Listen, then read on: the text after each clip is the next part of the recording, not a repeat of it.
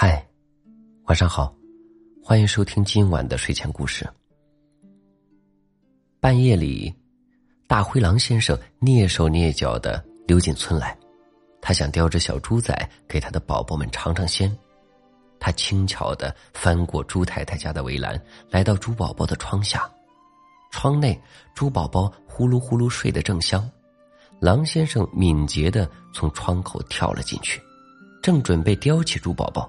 却看到月光下猪宝宝的嘴角挂着一个亮闪闪的微笑。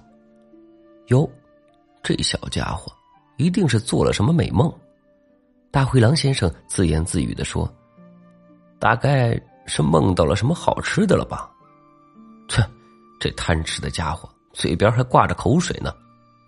大灰狼先生突然有些不忍心，他想：算了算了，这次先放过这只小猪吧。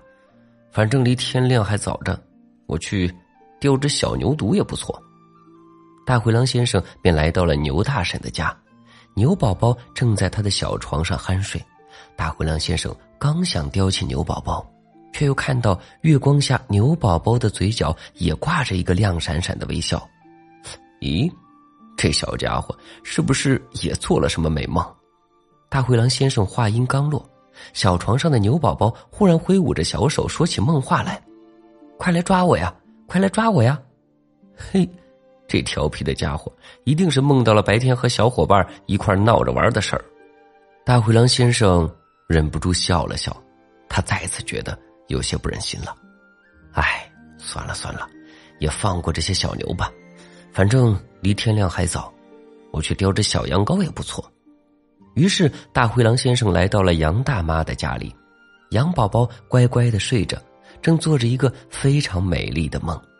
梦里，她穿上了一条雪白雪白的公主裙，成了人见人爱的洋洋公主。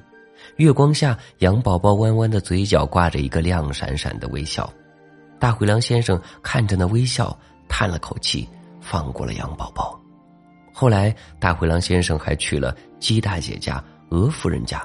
可最后都是空着手离开的，他累得筋疲力尽，只好收工回家。家里，狼宝宝早就进入了梦乡。月光下，狼宝宝的嘴角也挂着一个亮闪闪的微笑。狼先生亲了亲狼宝宝的脸颊，回到了自己的卧室。他疲倦的躺了下来，慢慢睡熟了。如果这个时候有谁站在狼先生卧室的窗外往里看，一定会发现，月光下，狼先生的嘴角也挂着一个亮闪闪的微笑。